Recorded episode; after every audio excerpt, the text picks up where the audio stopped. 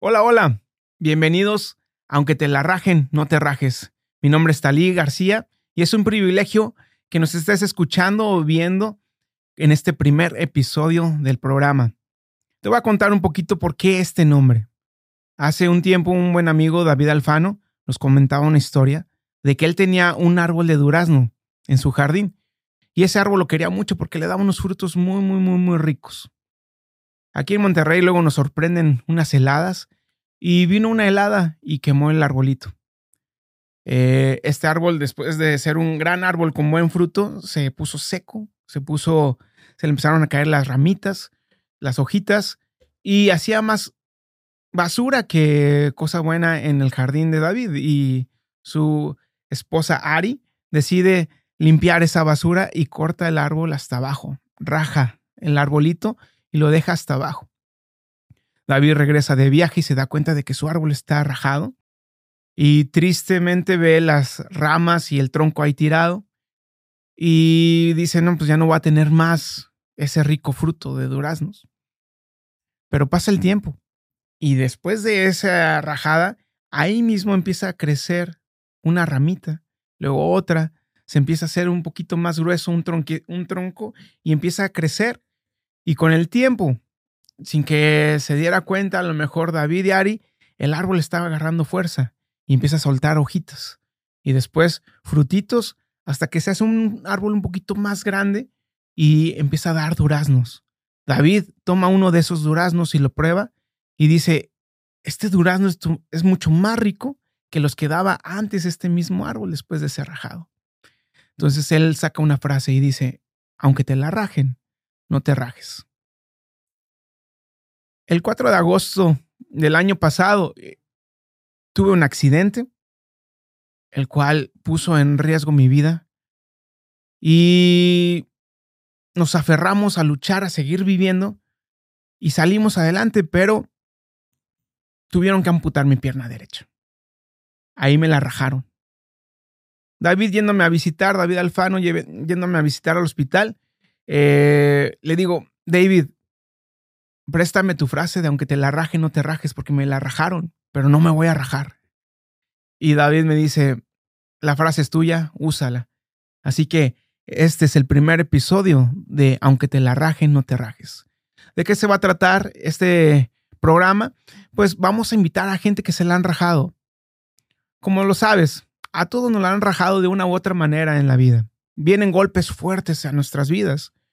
En mi caso, la rajada fue perder una pierna, pero a lo mejor para tu caso o a los de muchos no es tan evidente como perder una parte de tu cuerpo. Puede ser que pierdes un esposo, te divorcias, pierdes un hijo, pierdes un familiar cercano. Eso es algo muy difícil de, de sobrepasar. También puede ser que hayas perdido un trabajo, un negocio, te hayan robado el carro, alguna situación que hayas sentido que te la están rajando. Para los que me están escuchando fuera de México, la palabra rajarse, eh, aquí la usamos con varios significados. Puede ser que te la rajen, es que te corten. Puede ser que te la rajen. También significa que te recuerdan el 10 de mayo. Eh, que, te que te rajes es como rendirte y no luchar más. Entonces, queremos usar todo ese significado para este, este programa. Y aunque te la rajen, aunque te arranquen lo que sea, algo difícil en esta vida, no te rajes, no te rindas, no te des por vencido. Y de esto se trata este programa. Vamos a invitar amigos, conocidos y gente que nos va a decir cómo no se ha rajado ante estas situaciones. Y bueno, vamos a empezar de lujo este programa con un gran invitado, pero antes, déjame decirte que las relaciones que puedas tener en la vida son las que van a funcionar como elevador. O te van a subir o te van a bajar. En mi caso, yo me estoy rodeando de dos grandes amigos con los que estamos iniciando este programa, esta aventura de aunque te la raje, no te rajes. Y uno de ellos es Noé, Noé Villarreal, líder espiritual, amigo, eh, cómplice en las buenas y en las malas. Y con quién más no poder estar conduciendo este programa. Noé, gracias por estar en este en este proyecto tan emocionante y va a estar con nosotros apoyándonos en la conducción. Y el otro amigo es Jerry Aguilar. donde estamos en su estudio, en estudio 1108. Eh, también grande amigo. Estuvo, los dos han estado ahí al pendiente de mí por esta situación que les comento de mi accidente. Estuvieron ahí al tanto. Recuerdo bien que Jerry me dio mi primera comida después de que, que desperté. Y a lo mejor tú te imaginas que era frutita, caldito de res o algo, pero no. Yo le pedí un icy de, de hielo, de cereza, y me llegó, llegó con dos ices, y esa fue mi primera comida después de, de tanto no comer. Y bueno, Jerry y Noé han estado conmigo, entonces tenemos muchas ganas de compartirles estas historias, estas aventuras y de decirte, aunque te la rajen, sea lo que sea, no te rajes. Y bueno, pues el día de hoy tenemos a nuestro super invitado, Charlie Vázquez, que también ha vivido una situación similar a la mía, incluso un poco más impactante, pero queremos escuchar cómo ha salido de esto. Primero que nos cuente qué fue lo que le pasó y ponte cómodo, toma un buen lugar ahí en tu casa, en, el carro, donde estés, y escucha esta historia de Charlie que va a dejarte algo de impacto y algo que te va a motivar a no rendirte y a no rajarte. Así que vamos a empezar. ¿Cuántos años tienes, Charlie, desde que se sucedió el accidente? Claro, bueno, pues eh, un gustazo estar el día de hoy aquí con ustedes. Eh, Noé, Neftali, este, un placer, la verdad agradecido con Dios por esta oportunidad y poder aquí compartir un poquito de, de mi experiencia con pues esto eh, que me pasó, que es la amputación de una de mis piernas. Este, eh, no cogíamos de la misma pata, pero bueno. También ¿Cuál es la tuya, por cierto? La izquierda y la, la izquierda y yo la derecha, entonces Ahí podemos hacer, ahí podemos hacer una buena función. Exactamente. Con un par completamos ahí los dos. Ahora faltan los gustos, ¿no? Hacer que uno los quiera rosa y el, otro, los quiera negros así, algo así, ¿no? Exacto. Sí, no, no, es un placer. Este, bueno, en mi caso me tocó vivir mm, esta experiencia que fue un accidente a la edad de 12 años, eh, un accidente en motocicleta. La verdad, este, bueno, las motocicletas son muy buen medio de transporte, pero hay que saber manejarlas ¿Motocicleta era normal? ¿Motocicleta era eh, cuatrimoto? ¿Era trimoto? No, era una, una, moto grande. Este, era una tipo chopper. Ok. Era una Yamaha. Eh, yo era un niño de 12 años, yo no, no sabía manejar. Fui invitado a subirme a esa motocicleta en Torreón, Coahuila, donde me tocó este, nacer. Yo soy de Torreón, Coahuila. Y en unas vacaciones, ya nosotros vivimos aquí en Monterrey, en unas vacaciones que tuvimos allá a Torreón, ¿Tú ibas manejando? No, yo iba de acompañante. Fue una persona que nos llegó ahí a donde estábamos, este, mi mamá estaba con sus hermanas y llegó una motocicleta y bueno, salimos todos los primos a ver qué era lo que se escuchaba afuera. Una vuelta, una vuelta. Bueno, eh, le dimos la vuelta a la motocicleta. Yo la primera vez que vi una moto, la verdad, tan grande y tan bonita, ¿no? Era una tipo chopper. El tanque estaba enorme, este, era la persona y atrás traía para también subirse a más, más pasajeros. Ah, pero este, más pasajeros, nada más es uno más, ¿no? El que cabe en la moto. Ah, ¿O era una premium o bueno, ahí te va. Este, eh, esta persona, al vernos tan emocionados, nos invita a dar una vuelta, ¿sí? Eh, nos dieron la preferencia a los que íbamos de Monterrey.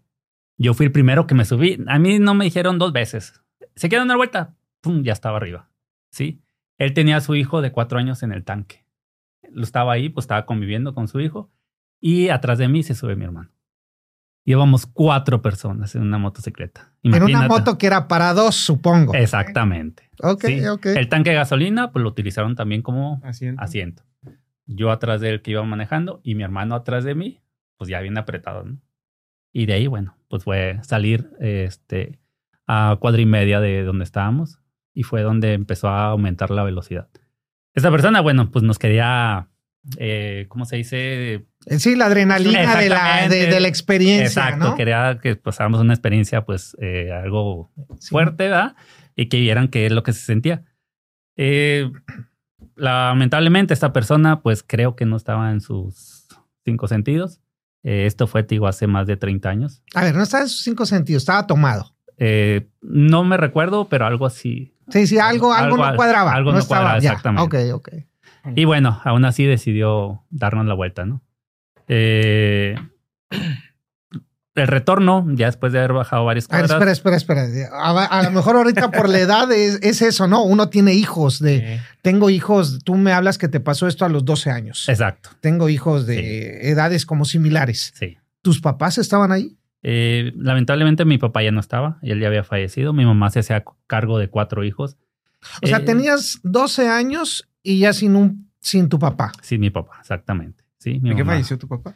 Mi papá, eh, lamentablemente, bueno, eh, le falló un riñón. eh, en su juventud, este, toda su vida llegó a caer en el alcohol. ¿Ok? Entonces, la- creo que, bueno, se retiró del alcoholismo. Sí, le cobró factura y al final del Al día final muere de le ello. falló- ¿Cuándo- cuán- ¿Qué edad tú tienes? Siete años. Qué duro. Sí, qué siete años. Ok, ok. Y fíjate, no tanto duro mejor para mí, sino para mi mamá, ¿no? Claro. Esas experiencias que estuvo pasando. Primero fallece lo de mi papá, viene lo de mi accidente. Este, y bueno, más sucesos, ¿no? Bueno, estás en, en- nos en quedamos en del accidente. O sea, Exactamente. estás, se suben, está el, el hijo de cuatro años. de cuatro años, él manejando, yo atrás de él y mi hermano hermano. atrás de mí. ¿Tu ¿Qué hermano edad- de qué edad? Mi hermano, eh, seis años más, Ok, ¿sí? ya. Y bueno, digo, bajamos alrededor de unas 15 cuadras, retorna y el retorno fue más, fue más, más veloz, más veloz. Yo siempre cuento este, que sentía ese momento como cada que aumentaba la velocidad sentía una adrenalina de, de un miedo. Que yo quería gritar, que sentía que quería gritar. Y, pero bueno, era un niño de 12 años que me quedé callado, ¿no? No decía nada, pero yo en cada acelerada Sí, quería aventarme de la moto. La verdad, así quería. Ese es por pena, no sé. Exacto. no, o sea, te da pena. Yo era un, un niño muy tímido, muy, o sea, muy reservado, no, no hablaba mucho, este, todavía, todavía estamos ahí. no, no, no, ya te ves, te ves muy fluido. Este, entonces, no, me quedé callado y bueno, lo único que, que yo quería era ya bajarme de la motocicleta, llegar al destino, ¿no? Íbamos en camino hacia el destino donde habíamos salido y esta persona como que no, no tenía el plan de llegar, sino que todavía pasar. Entonces empezó a aumentar la velocidad y cada acelerada sentía esa adrenalina y que sentía como un miedo, como que también como que estaba viendo que algo iba a pasar. Sí, no sé, una sensación muy rara que, que en ese momento yo estaba experimentando. Y lo que hice es, bueno, ver a la altura de su hombro, ver cuánto faltaba para llegar. Entonces a lo lejos veo a una persona que iba cruzando la calle. Y créanme, en un cerrar abrir de ojos, esa persona estaba enfrente de nosotros. La atropella y de ahí, bueno, ya nos fuimos, chocamos contra un camión y en ese accidente, bueno, perdí mi pierna izquierda. Eh, fue amputada de la rodilla para abajo totalmente. Me la quitaron como si fuera una, una bota En el momento. en el momento. De ahí yo me acuerdo que salí volando y estuve consciente todo el tiempo. Eh, me acuerdo que veía como fotografías, ¿no? Veía el el cielo, le veía la moto, casas donde iba yo dando vueltas en el pavimento. Este, pues ya dejo de, de derrapar y donde me siento, bueno, ya veo que mi pierna no estaba. Ese momento fue algo, la verdad, muy fuerte para mí, no lo podía creer. Yo decía, no lo puedo creer, no tenía dolor, nada de dolor. Pero lo que estaba viendo fue algo tan impactante que decía, no, no es cierto. O sea, y empezó mi mente a, a empezar a llegar todos esos pensamientos de decir, ¿sabes qué? Me voy a morir. A los 12 años, imagínate tener ese pensamiento o estar viviendo esa experiencia que fue algo muy fuerte para mí, que eso me hizo que me parara. Y empezar a gritar y empezar a caminar, aún así sin tener la pierna. Gritar que... Pero a ver, ¿estaba la pierna desprendida? No, no estaba. O sea, sí estaba desprendida, ya no estaba. No estaba. O sea, ya estaba amputada No por... Sí. ¿Y cómo brincaste nada más? Sí, sí, pues Eh, traes una pierna nada más. Me quedó lo que es el hueso de la espinilla. Ay, Dios. Así es, limpio, sin ninguna gota de sangre.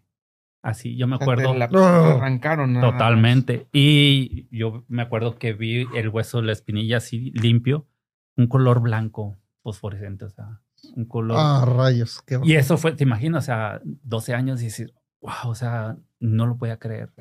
Yo estoy viviendo un sueño, no- o sea, estaba en ese shock de... Sí, en shock, en shock. Y apoyaste en el, con me el paré. hueso. Yo todavía no sentía nada de dolor. Y empecé a caminar con el puro hueso. Empecé a gritar desesperado. Yo quería pues, que mi mamá viniera. Claro. ¿no? Y en eso, bueno, pues me topó mi hermano. este, me abraza y de ahí ya llega una persona que le tocó ver el accidente y me jaló.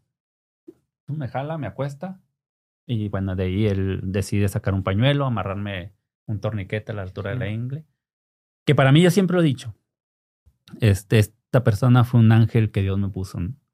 Porque esta persona hizo esas dos cosas muy buenas. Una es haberme acostado y la otra es el torniquete. Si hubiera sido parado, me hubiera vaciado en sangre en minutos.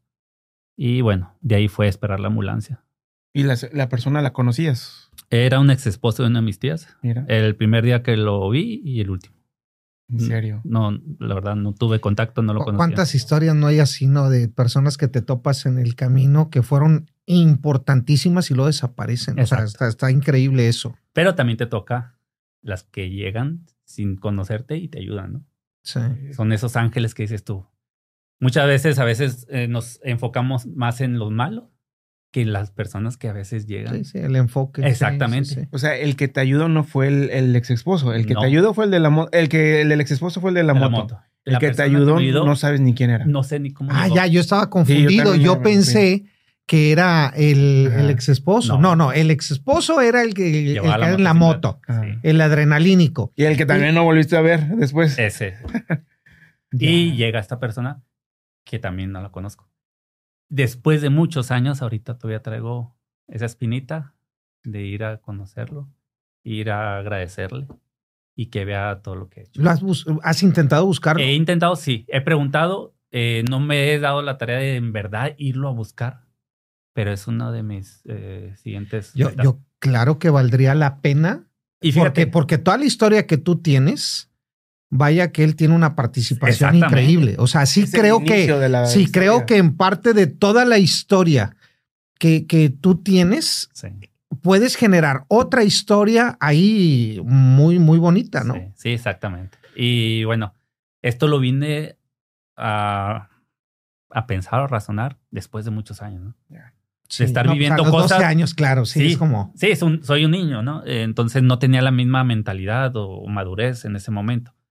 Pero después de ya todo lo que he vivido, este, recordar y empezar a contar mi historia, este, me hizo pensar en esa persona. Y dices, oye, cierto, o sea, fue una persona clave, un ángel que Dios me puso que quisiera irle a agradecer. E, ese pensamiento, eh, ¿cuándo te viene?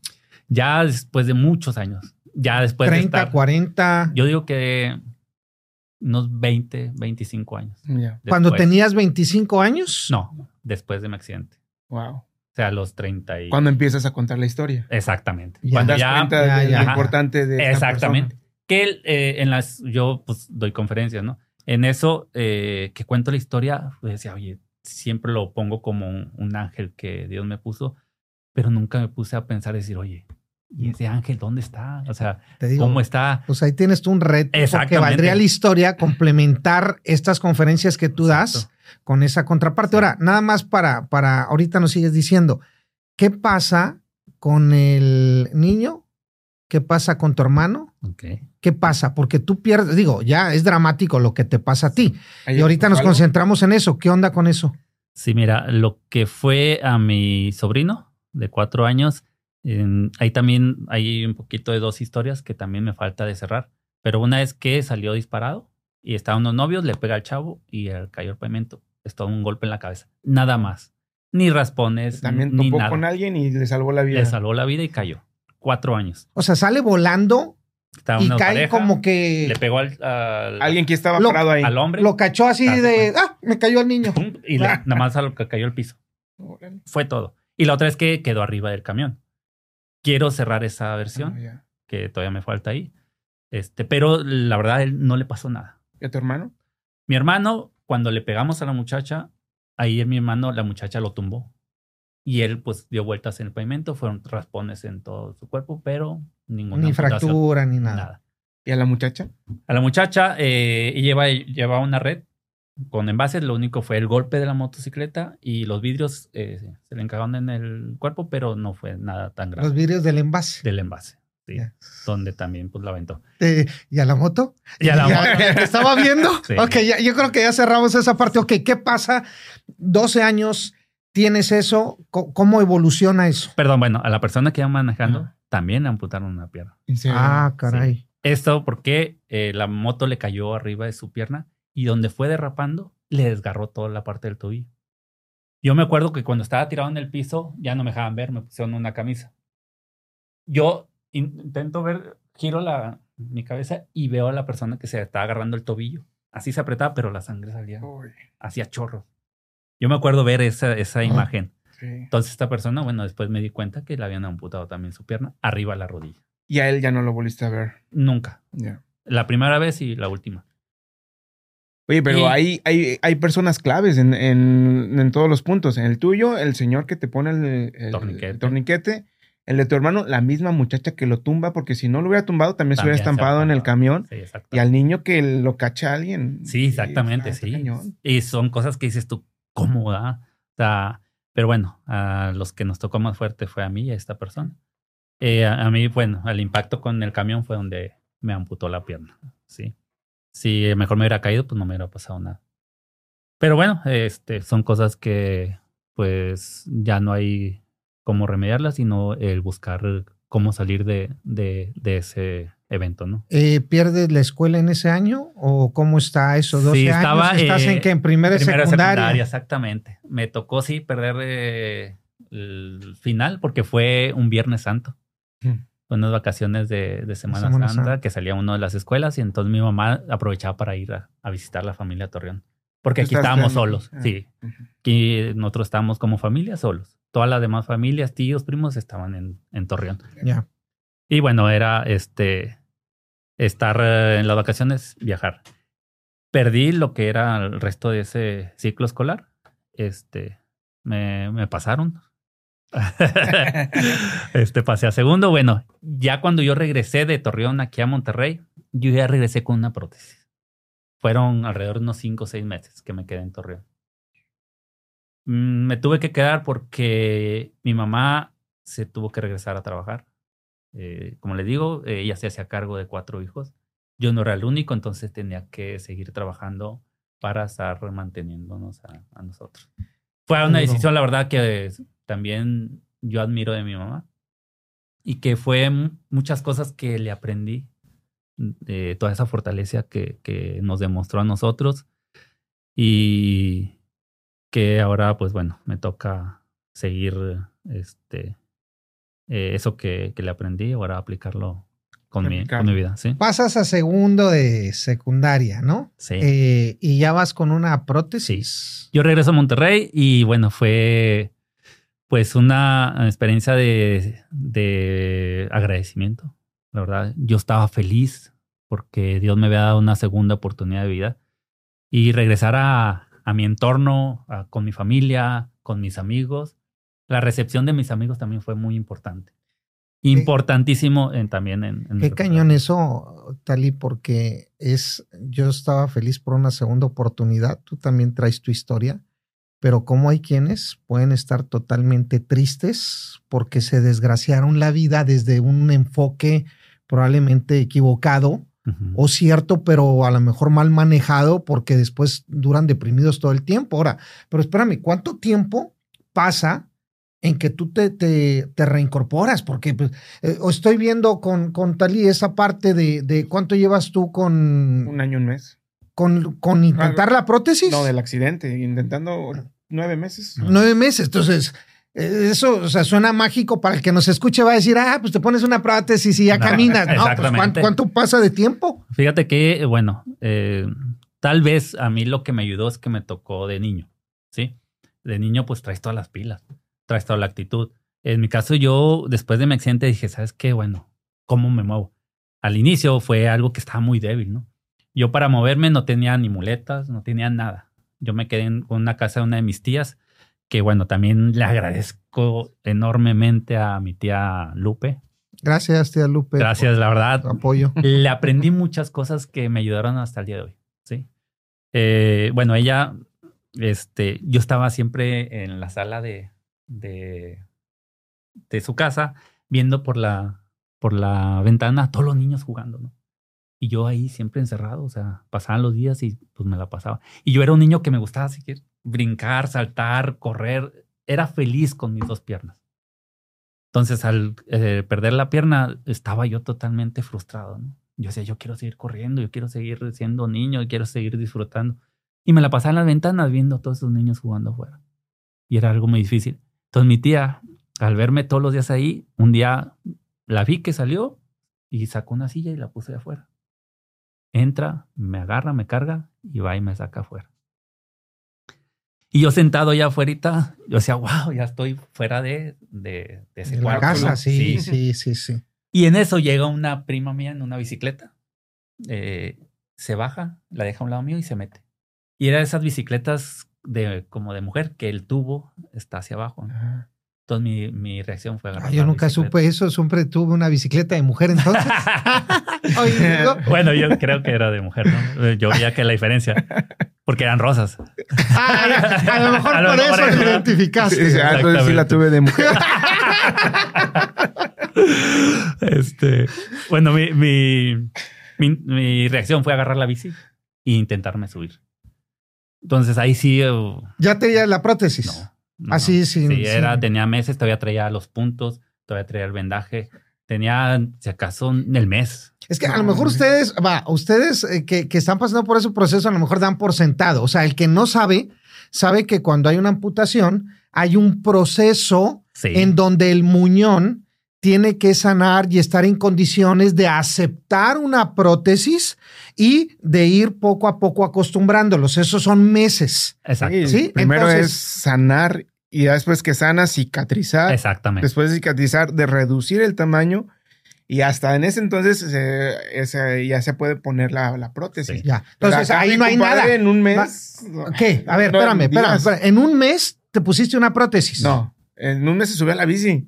Sí. Ya, ah, va. No traes prótesis. No prótesis ya estás con un piecito ahí. Todavía no tenía la fuerza. Y yo me movía, agarraba una silla que traía las, los brazos, aventar la silla y dar el, brinquito. Ese era como yo me desplazaba. Vamos moviéndonos. Con... Sí. ¿Y luego? Así yo me desplazaba ahí dentro de la débil y, era de que pues sentía pesado porque traía los puntos, traía mi, pues mi muñón hinchado. Claro, sí, claro. Entonces, cuando me ven el agarrar la bici, empezaron, no, ¿cómo? Trae los puntos, te vas a caer, te vas a abrir. Y eso dice, dices tú, no, sí, entonces algo malo. Y en eso entra mi tía Lupe. A ver, mijo, venga para acá. Súbase. Si usted se quiere subir, súbase, a la bici. Que nadie le venga a decir que no puede. Pero bueno, siempre con la responsabilidad de lo que le pase es porque usted lo decidió. Sí, pero tienes 12 años. Exacto. Pero bueno, está bien. Ayudó, ayudó en esa parte. Ok. Y luego. De ahí, mm, todos los días me salía en la bicicleta. Fue una manera en cual yo ya me liberé de estar encerrado. Claro. Y me dio esa seguridad de decir, oye, bueno, puedo con la bici, ¿no? Hubo dos, tres eh, días donde sí me fui para este lado y me caí. Intenté meter mi pierna donde ya no estaba, pero la primera reacción, cualquier amputado, al ser eh, recién salir del hospital, siempre vas a tener la reacción de querer meter tu pierna. Sí. Sientes que todavía eh, tienes la pierna y haces el movimiento. ¿Cómo se llama eso? El es el eh, miembro fantasma, viene el dolor fantasma. Percepción Ajá, de tu pierna que todavía la tienes.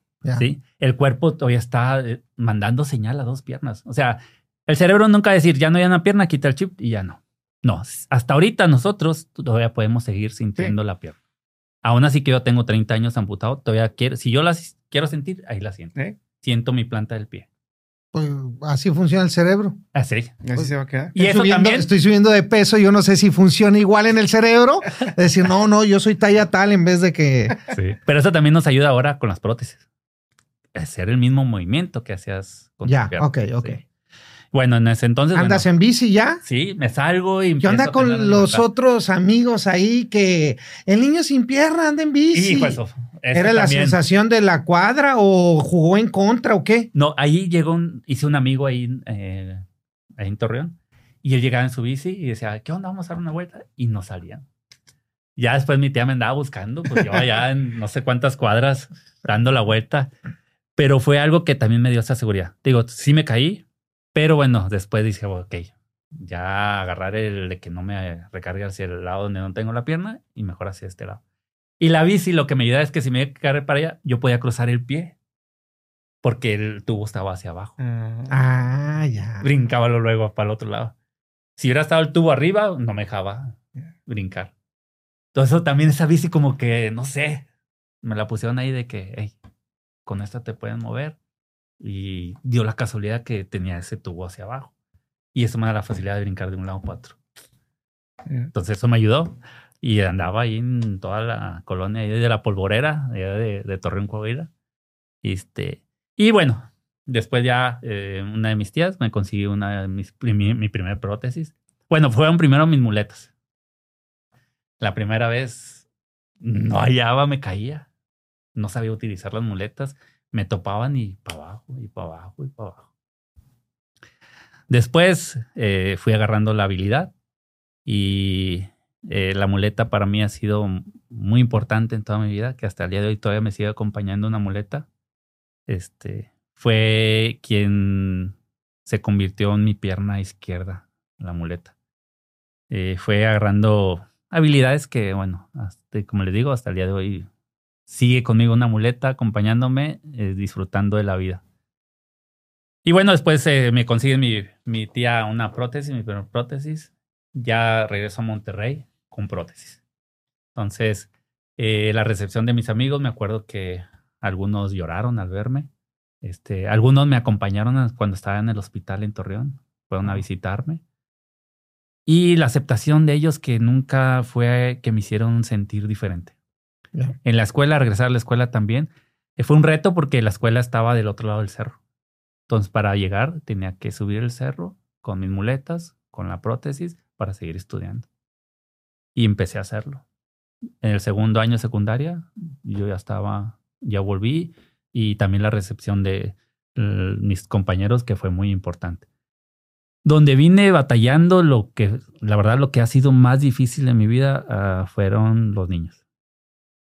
Lo que ahorita expresabas de que, hey, mamá, mira, este, no, tiene una pata. Pata, decían, no tiene una pata. Y eso a uno de primero fue algo, una sensación de que me quería esconder. Me quería, yo ser invisible. ¿Qué vergüenza o qué, qué sí, Eh, entre vergüenza, ¿por qué? Porque todos empezaban a voltear. Sí. Ya. El niño, como que era la bocina, ¡Ey, volteen! Ahí está un, un niño sin una pata. Y todos volteaban y tú decías. Y con una bici de mujer. Exacto, Entonces, eso sí, a uno, eh, en aquel entonces, imagínate, no se hablaba mucho de la discapacidad. Eh, no, pero se escondía mucho la discapacidad. Aún hoy en día, creo que a ti te pasó una historia con tu hijo recientemente, sí, sí, sí. que también te decía, oye, yo veo que te ven diferente, ¿no? Sí, lo, que me comentaba Liam de que cuando salíamos al, al, mercado o a la tienda, que la gente se te queda viendo, me dice Liam, y yo veo cómo te ven, y yo veo que andan, se quedan viendo la prótesis o, o que no tienes pierna. Me dijo, no te sientas mal, porque me imagino que Liam me ve, ve, ve la situación, pero también me ve a mí. Entonces me dice, no te sientas mal, porque sí me incomoda, sí, sí afecta cuando se te voltean y se te ven y te hacen la cara así como que. Mm, pobrecito. pobrecito. Pobrecito, exactamente. Eso, eso es lo que pega. Y, y no sé qué sea, pero eh, el que te traten como el pobrecito, como que, ah, pues lo siento mucho, ah, pues. Sí, exactamente. Eh, Fíjate que eso se fue convirtiendo en ese coraje, ¿no? Exacto después de la pena de que ya después que te vean como pobrecito, eso empezó nosotros pero, Es que no nos, como bien dicen, no nos han enseñado. Eh. Ok, ¿cuál es la recomendación que le podemos dar a las personas que están viendo a una persona sin un miembro, sin una pierna, sin un brazo? ¿Qué es lo que esperan? Ahí te va. Eso sí, yo lo aprendí después de muchos años. Porque te digo, me tocó ver a esos niños que incluso hasta llegaban conmigo y se agachaban. A ver dónde está la pierna y volteaban. Y yo así como que para allá. El niño curioso. Sí, exactamente. Sí, eh, todavía eh, este, hay de esos niños. Pero en ese entonces era muy difícil para mí, ¿no?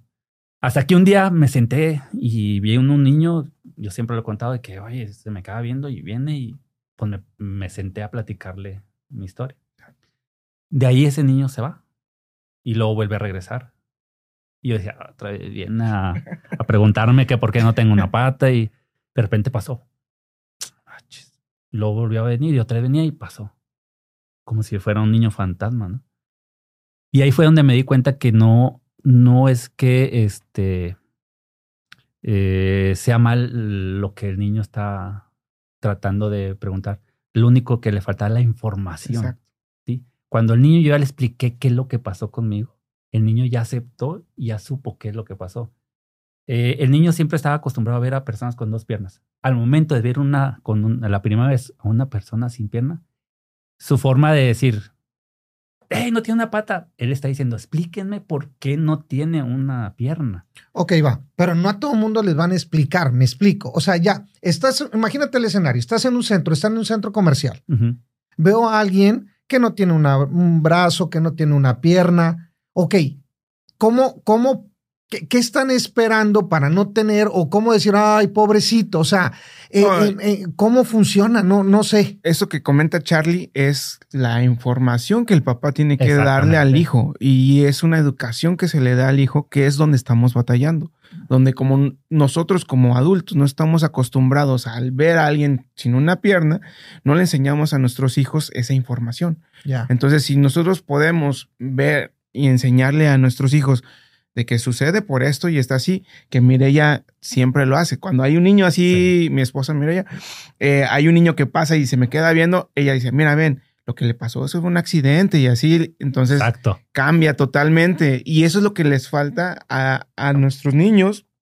Eh, el aprender. Como la información de los papás. Bueno, entonces, ¿de dónde nos colgamos? Porque si mi hijo no está expuesto a eso, quiero suponer, se me viene a la mente que hay películas como esta, la de Entrenando tu Dragón, y hay otras películas más que dices, hey, existe, porque fíjate una cosa, es como cómo capitalizar la enseñanza con los hijos, porque estás hablando de una película que puede estar muy chida, está muy padre, pero dices, hey, espera, espera, ¿sabes qué?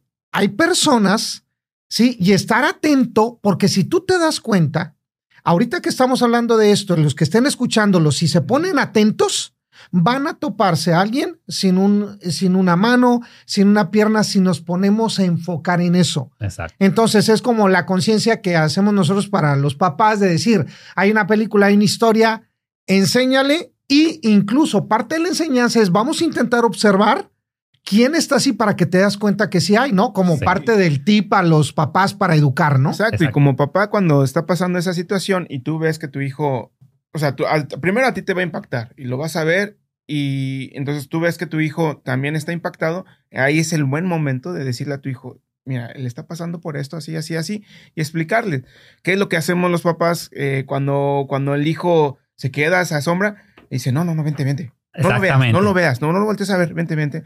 Porque sienten como que nos afecta el que se nos queden viendo. Pero ahí está el error, fíjate. El viejo del costal y el, que no tiene pierna. ahí, está, ahí está el error, fíjate. Porque el papá de decir, oye, en vez de explicarle, dice, cállate. Entonces el niño al callarlo va a decir, ah, bueno, esta persona es algo malo. ¿Sí? Cállese y hágase para acá y te lo llevan y le voltean la, la cara y que no vea. Y, a lo mejor no está malintencionado de papá, es por no incomodar al que está. Pero, pero pues, en el niño sí, estás si ya le estás instruyendo algo. Exactamente, que es algo malo. Sí, es algo malo. Entonces ese niño crece. Entonces eh, llega a estar en un puesto donde va a llegar una persona con discapacidad a decir, oye, quiero la oportunidad. Hijo, tú eres algo malo ¿Sí me entiendes? La señal, eh, la señal que se manda es, Exacto. es potente. Y en aquel entonces, hace 30 años, imagínate, ¿no? No había, o sea, era muy limitado lo que era eh, la información de la discapacidad. O sea, tienes 42 años, los 30, hace 30 años más los 12. Ah, ok. Sí. ah, va, va. tiene, ¿Estás casado? Claro, sí. ¿Tienes dos niñas? Dos hermosas princesas, Fernanda y Sofía, que se han convertido en mi motor y mi motivación. Eh, ahora viene la parte interesante, porque todavía no hemos hablado de eso. O sea, estamos ante un profesional del fútbol y cuando hablas de estas conferencias, creo que, eh, corrígeme si no, hay una conferencia de el nombre Persigue tus sueños. Compartiendo un sueño. Compartiendo, un sueño. Sí. Viene esta parte, ahora va. Eh, viene esta parte que te casas, eh, ahorita vamos al de compartiendo un sueño, ¿verdad? Porque eso está increíble. Has, dado conferencias así a, nivel pro y cosas muy padres. Ahora va. ¿Cómo le haces para conseguir esposa? Me explico, porque es. Fíjate que Imagínate con la suegra. Oye, mamá, pues ando con alguien, pero. Exacto. Mamá es una persona que no tiene pierna. Sí, ¿no? exacto. Y esa era una de mis dudas después de mi accidente. el decir, oye, va a llegar alguien que me quiera tal y cual, ¿no? Sin una pierna. Si siempre yo vivía el rechazo de que, pues los niños y que me veían diferente, yo decía, bueno, todo el mundo me ve diferente. Todo, entonces yo decía, hijo, eso va a haber alguien en verdad, o sea, que me llegue a querer así. Y esa era una de, de lo que más, más eh, siempre tenía en mi mente. Exactamente. Oye, ¿y en ese inter que fuiste con ayuda terapéutica, psicológica o mm. fue más eh, luchar por la vida? Fíjate que la misma pues vida me llevó a, ir experimentando y entendiendo. ¿No tuviste algún apoyo de gobierno? Algún Nada. Este, lamentablemente digo, bueno, en, nuestro caso, pues eh, mi mamá era el único sustento. Entonces ella se pasaba pues casi toda la semana trabajando para podernos llevar de comer, ¿no? Entonces, y recordemos que hace 30 años ni de chiste que había toda esta información. Que ahora hay, exactamente. Entonces, pues escaseaba mucho el dinero, entonces no, no había como para poderme llevar a, una terapia, ¿no? Este, todo eso, bueno, lo fui viviendo y experimentando y fortaleciendo a través del tiempo.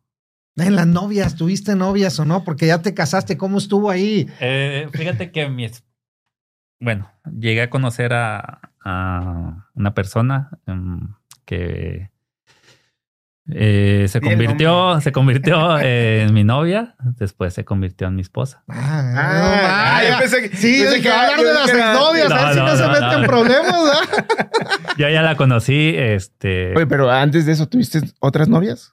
Mm, no, fue ella la, primera.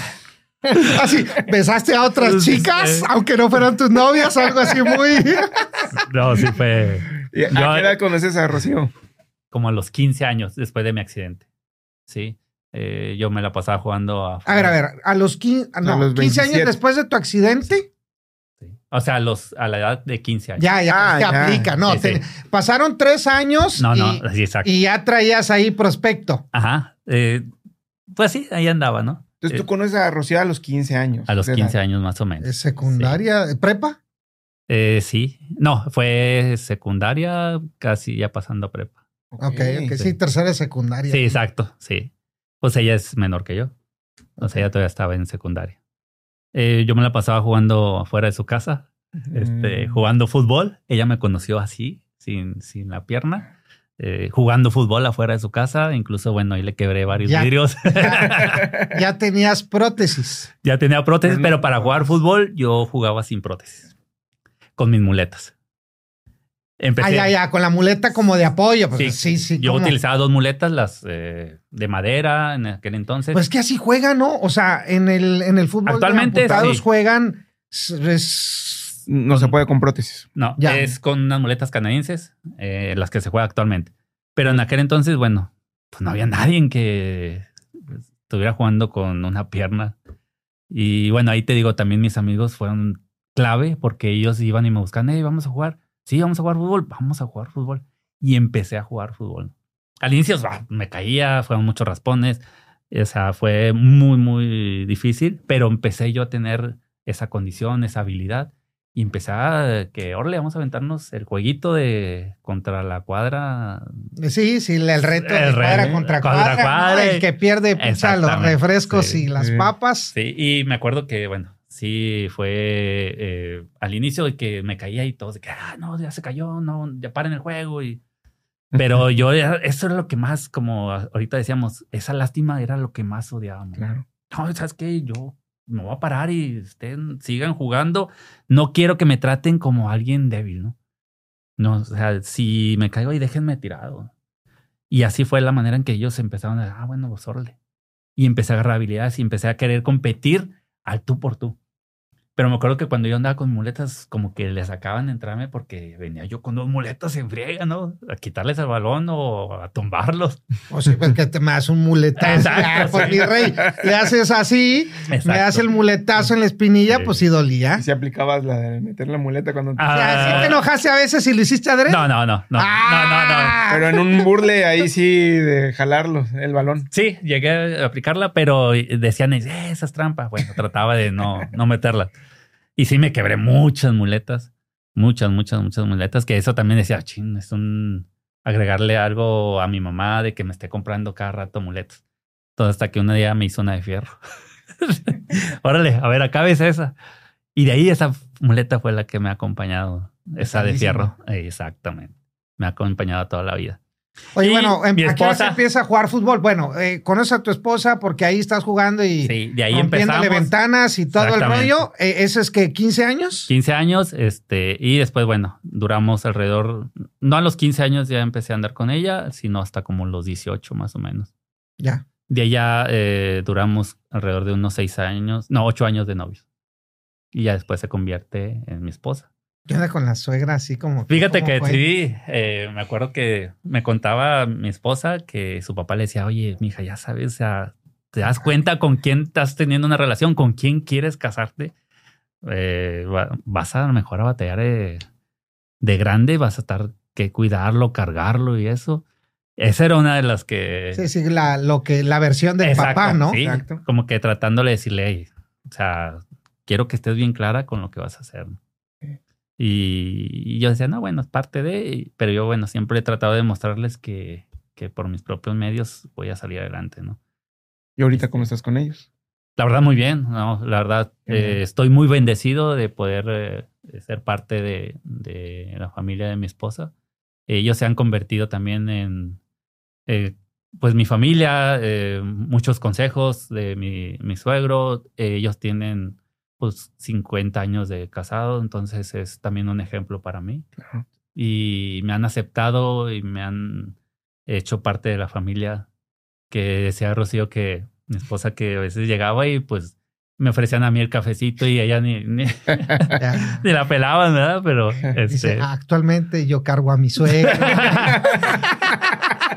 Exacto. Sí, no, no, eh, pero bueno, era parte de lo que trataba mi suegro decirle a, mi esposa, ¿no? Te metes al fútbol y cómo está esto, porque esta historia está tremenda con lo que... El fútbol, sí, el fútbol ha sido importantísimo en mi vida, que era uno de mis sueños antes de mi accidente. Viene mi accidente y decir, bueno, ching, o sea, ya mi, mi sueño de ser futbolista, pues ahí quedó, ¿no? Eh, retomé ese sueño que fue lo que me... Yo decía, bueno, ya traigo toda la actitud, pero lo que me faltaba era la motivación y el fútbol vino a traer esa motivación. Empecé a practicarlo ahí en, el barrio, eh, con la raza, en el cerro, las, las porterías dos piedras y en la tierra, ¿no? Eh, jugar. ¿Alguna bronca presenciase? Digo, siempre se daba el que se calentaba ahí. Sí, sí. hubo? Digo, al, inicio era que cuando me caía, pero después ya era. Llegaban con todo y todavía iban en la cara y que me la cantaban.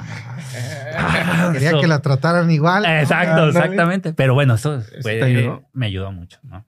¿Por qué? Porque me estaban aceptando tal y cual. Así como le tiraban al otro, también a mí me tiraban.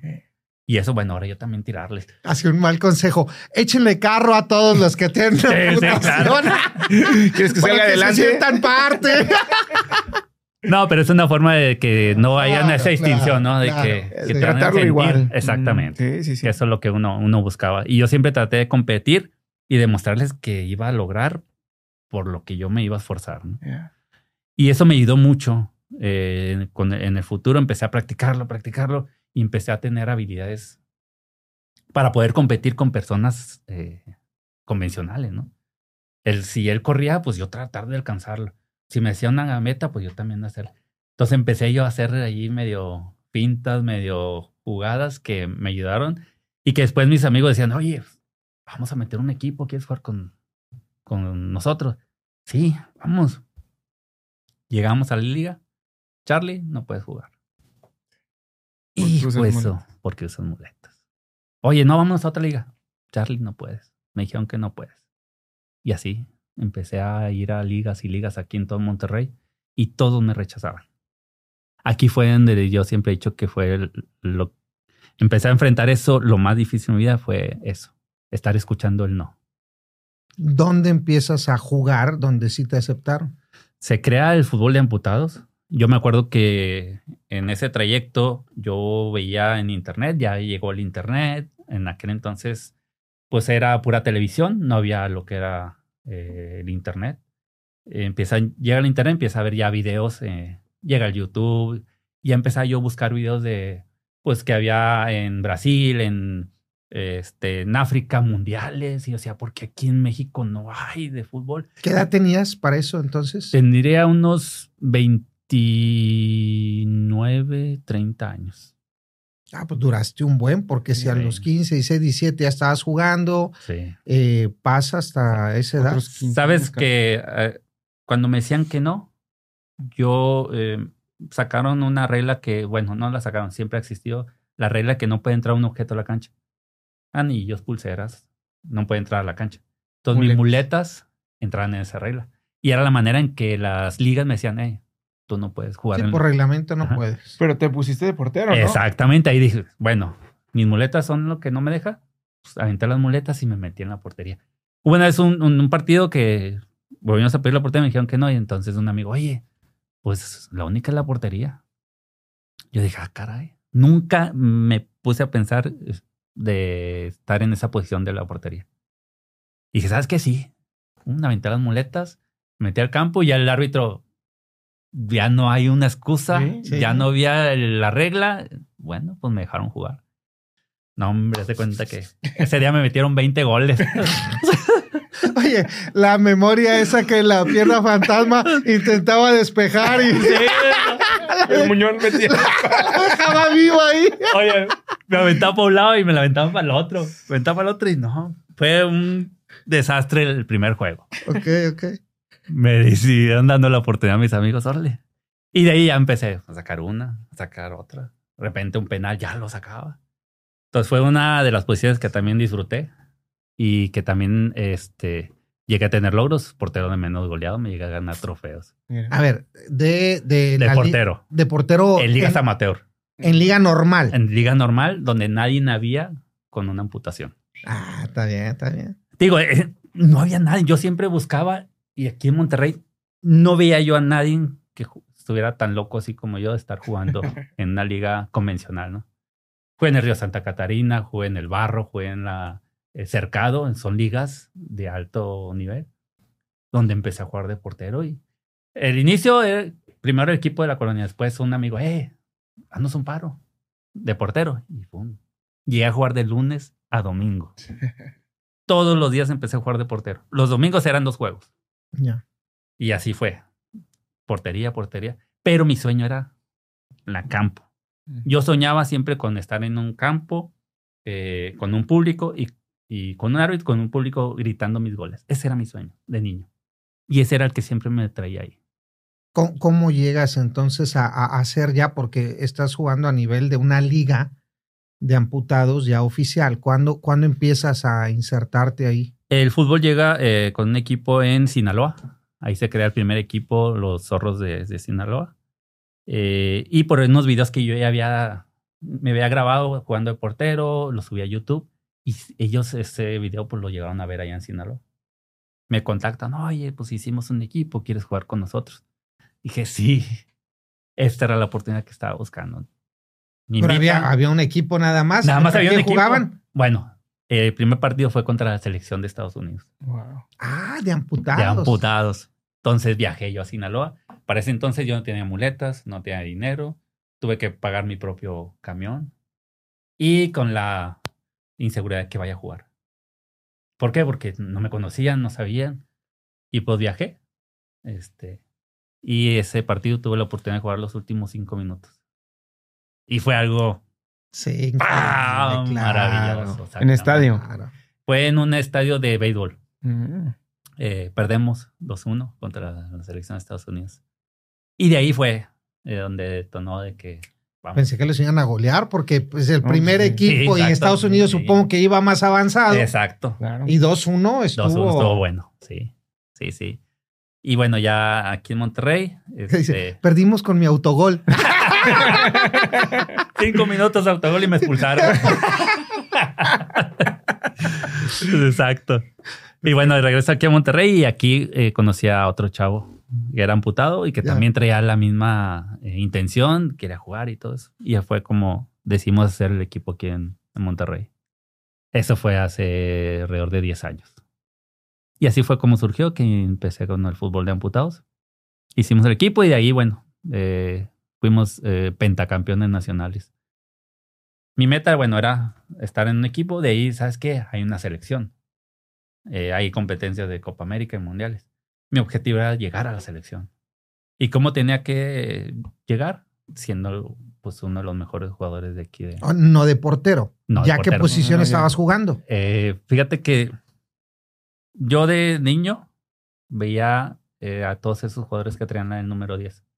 Entonces me veía Zidane, este, Ronaldinho. Ronaldinho, que fue uno de mis jugadores favoritos. Maradona. Maradona, Pelé, este, Rivaldo. todo el que traía el 10, yo quería ser como ellos. Cuauhtémoc Blanco, sale el americanista.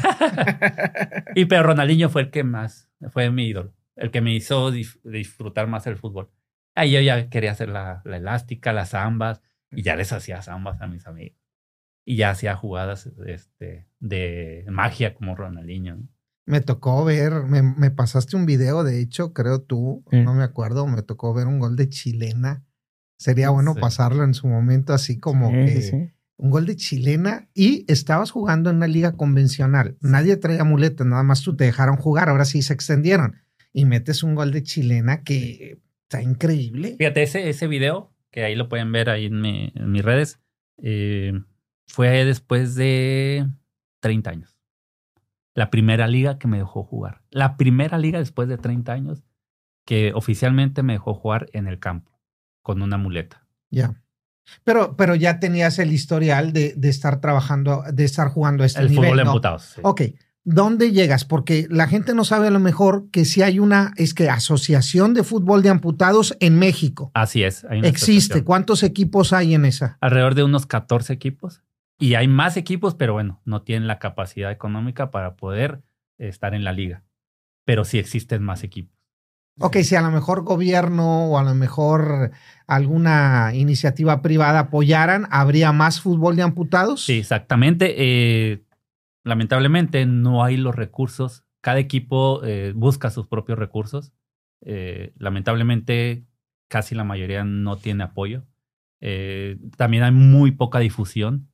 Este, sería muy importante el que conocieran esta disciplina y también que se unieran más personas en esta condición que puedan disfrutar del fútbol. Sí, quiero suponer que es una terapia increíble saber que estás jugando fútbol, cuántos niños, cuánta gente no quiere hacer deporte y va, eh, se me viene a la mente, pues no hay frontón de amputados, ¿verdad? No hay boliche de amputados. A lo mejor sí existe, pero ni por asomo. Me explico, al menos aquí sí hay eh, un deporte que es mundialmente establecido, sí hay una liga. Ahora, me dices que fueron pentacampeones en esta liga, en, esta, asociación. Sí, como Tigres, nosotros fuimos pentacampeones. a ver, como Tigres, ¿Tigres qué? ¿De la Universidad, Autónoma, de Nuevo León? ¿O de Tigres oficial de... De Sinergia, no. Ok. No, desde la Universidad Autónoma de Nuevo León. Ellos, desde el inicio que iniciamos con el proyecto del fútbol, ellos fueron los primeros que levantaron la mano. ¿Sabes qué? Aquí tienen cancha, aquí tienen balones, aquí tienen uniformes, aquí tienen muletas. Tuvieron todo el apoyo. Todo el apoyo. La verdad, yo estoy sumamente agradecido con la universidad porque ellas nos dieron dos cosas muy importantes a nosotros, que somos las personas con discapacidad. Es que son las herramientas. Nos pusieron las canchas, en bastones, y pero sobre todo la oportunidad. Ya. Eso fue la clave. y a nosotros comprometía. Lamentablemente, bueno, ya no estuvo el apoyo. Este, pero bueno, en su momento. Es porque cambian de administraciones, toman nuevas decisiones, está bien. Ahora, fueron pentacampeones. ¿Contra quién jugaban? Porque ese es contra hay, eh, Guadalajara, América, eh, Pachuca, todos esos tienen equipos de amputados. Creo que el Celaya también vi que tenía un equipo de amputados. Exactamente, sí. En ese entonces, bueno, eran los equipos que se formaban. Guadalajara, México, Colima, Querétaro, este, Torreón. Y bueno, era llegar a la final. Y siempre nos enfrentamos contra los equipos de México que eran los más, este, eh, que llegaban a las finales, ¿no? Y nos tocó ganar los cinco seguidos. Cinco campeonatos seguidos. Ok. Y de ahí, eso me llevó, bueno, yo llegué a tener trofeos de goleador, cuatro títulos de goleo. Y eso, bueno, me llevó a una selección mexicana. ¿Cuánto es lo más, o sea, cuántos juegos son en una temporada? Alrededor de, en aquel entonces, um, siete juegos, ocho. ¿Son ida y vuelta? Ida y vuelta. O sea, también son como el formato de torneos cortos. Eh, sí, eh, sí, semifinal, final. Y este. ¿Cuántos goles? Eh, ¿Cuál es el máximo de goles que tienes en una temporada? Alrededor de unos 25. Y es el récord. Sí, no me he puesto a checar, pero creo que es. ¿25 goles? ¿Que los otros no tienen manos o piernas? bueno, piernas no. y el portero mano tampoco.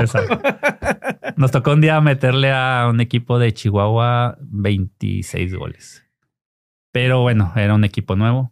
Y aquí lo que nosotros le decíamos era: ¿sabes qué? No te vamos a jugar a, al pobrecito.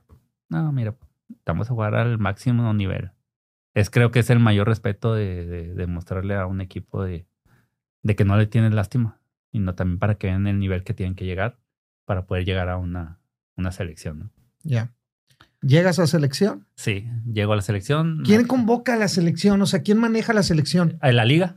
La liga hace visorías, empieza a hacer visorías y hace una convocatoria donde van y este, prueban a ver para poder llegar a ser jugador de la selección. Y me toca a mí jugar dos Copas Américas y dos Mundiales. Ah, qué fregón. Actualmente el último fue en el año pasado, en octubre, en Turquía. Y bueno, representar a mi país, pues fue uno de mis sueños.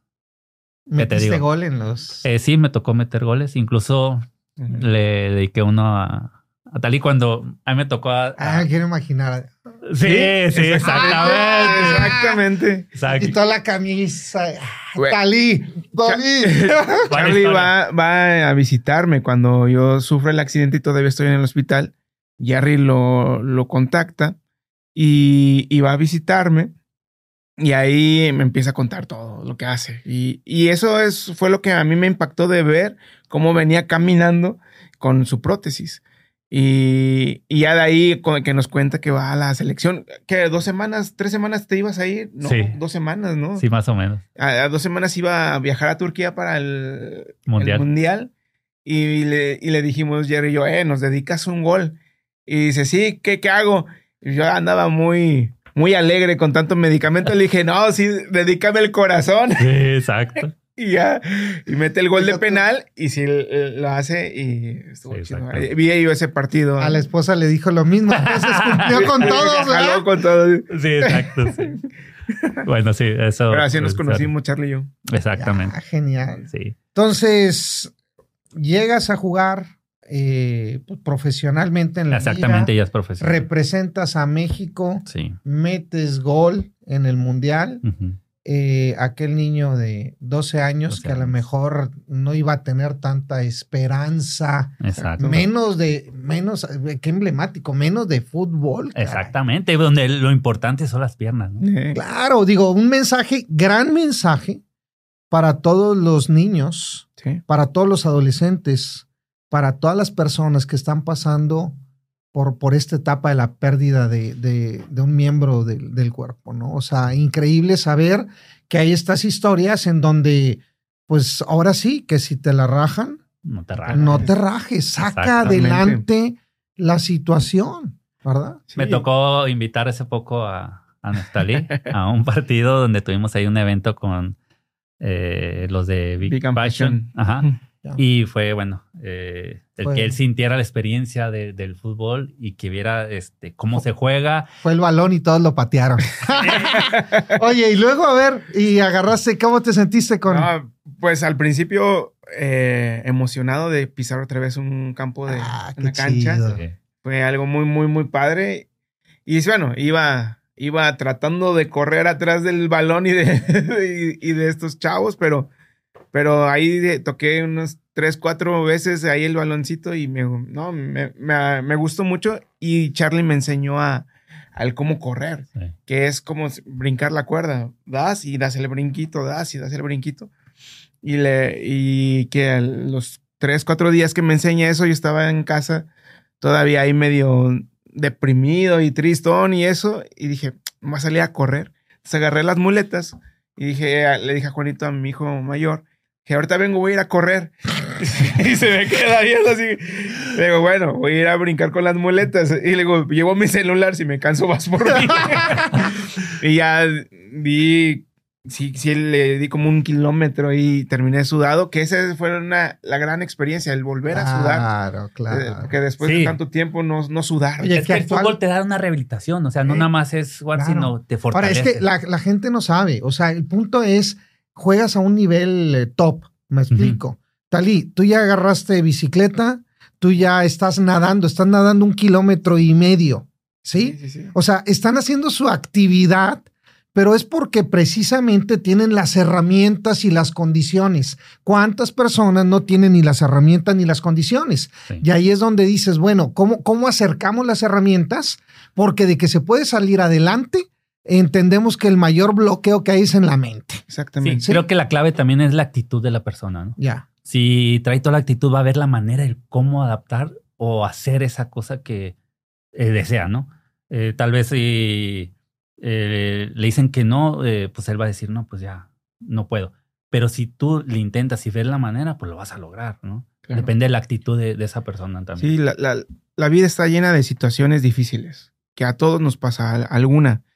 Eh, el hecho de tú, esa situación difícil, la hagas una desgracia para ti, es donde te hunde y te, te gana esa desgracia. O si tú la conviertes en una oportunidad. compartía que que cuando uno tiene una discapacidad, fortaleces otra, otra, otro sentido, fortaleces otra área. Por ejemplo, yo era zurdo y mi pierna izquierda pues era muy torpe y ahora es la que tengo y está más, yo creo que ahorita está más fuerte de como tenía mi derecha. Sí, sí, como que él pierde la vista y, desarrolla una habilidad. Entonces, eh, las situaciones van a pasar, pero en uno está decidir, vamos a tomar esto y hacerlo una oportunidad. Y literal, Charlie, pues al ver todo lo que has logrado, es, has convertido una desgracia como se pudo haber visto en, eso en ese tiempo de 12 años con tu familia, con tus hermanos, con un tío. Que, entonces la convertiste en, de una desgracia a, a una motivación para cumplir ese sueño y que lo has logrado. Está increíble eso, ¿eh? y sería bueno cerrar esa parte, a lo mejor con lo que nos quieras comentar, esta es una gran oportunidad, porque bien decíamos al principio, todos tenemos nuestras propias desgracias, todos, ¿sí? Y cuando la desgracia se convierte en la gran oportunidad de sacar eso adelante, pues ese es el reto, ¿no? ¿Y, cómo puedes cerrar tú, Charlie? Eh, ¿Qué le quieres decir a la gente? Que, pues bueno, de que estamos hablando de eso. Tú tienes una historia increíble jugando un mundial de fútbol, ¿sí? En, en la liga oficial, viajando. Eh, ¿qué, ¿Con qué quieres que nos vayamos de ti? Eh, ¿Qué palabras nos, nos das a nosotros, a la gente que, que escuche y está pasando por dificultades, verdad? Claro, mira, antes de cerrar, bueno, quiero compartirles que eh, la verdad estoy viviendo mi mejor vida sin una pierna que la estuviera viviendo con dos piernas. Créanme que eh, todo lo que he vivido, las personas que han llegado a, mi vida, ha sido maravilloso que no los cambiaría por nada. Si a mí me dan la oportunidad de regresar a, subirme a esa moto, me volvería a subir. Sí, porque ha sido maravilloso. He vivido eh, momentos muy, muy bonitos. He conocido a personas increíbles que eso me han ayudado a, a tener esta vida tan, tan maravillosa y agradecido con Dios. ¿sí? Siempre he dicho que todo lo que hago, todo, todo lo que hago es una forma de agradecerle a Dios por esta segunda oportunidad de vida. Entonces hay que ir por esos sueños que tenemos, ¿sí? Aún así, si tenemos 30, 40, 50 años, ve tras ese sueño que a lo mejor dejaste abandonado de niño. Vayan y cúmplanlo, ¿sí? Y si lo cumplen, ve tras otro. Pero siempre hay que tener un sueño en nuestras vidas porque son los que nos motivan y nos inspiran a seguir adelante. Entonces, para mí, mi familia, mis hijas son mi motivación y mi inspiración para seguir luchando y dejarles un mensaje en un futuro en el que no esté yo, que vea que su papá eh, pudo echar ganas, entonces ellas que le echen también todas las ganas. Genial y, yo creo que el ejemplo tuyo es increíble y los logros que has tenido por buscar este, este sueño han sido geniales, pero yo creo que se resume. Cuando yo estuve en el hospital, y como que volteaba a ver mi vida y qué era lo que deseaba tener, era mi familia. Solamente era mi familia, no andaba buscando algún bien o algún hobby o cosa que me guste. Y yo creo que todos tus sueños que has cumplido son increíbles, pero el que tengas a tu esposa, a tus dos niñas, eso es el sueño más grande que has tenido. Fíjate que mi esposa llegó en el momento clave de mi vida, eh, cuando fallece mi mamá. Eh, ella llegó, eh, estábamos en los preparativos de podernos casar y mi mamá ya no alcanzó eh, poderme acompañar en mi boda. Y bueno, desde entonces mi esposa ha sido parte esencial en todo esto del fútbol, todo lo que he logrado. Entonces eh, le agradezco mucho y le agradezco a Dios por haberme puesto en mi camino a, mi esposa Rocío. Qué, qué, increíble, mira, cuando ahorita estás sacando este tema, porque tú pierdes a, a tu padre eh, a los, ¿qué edad? Siete años. Siete años. Pierdes tu pierna a los doce. Sí. Pierdo a mi hermano Ok. A los 26 años. ¿Una enfermedad? ¿Algún accidente?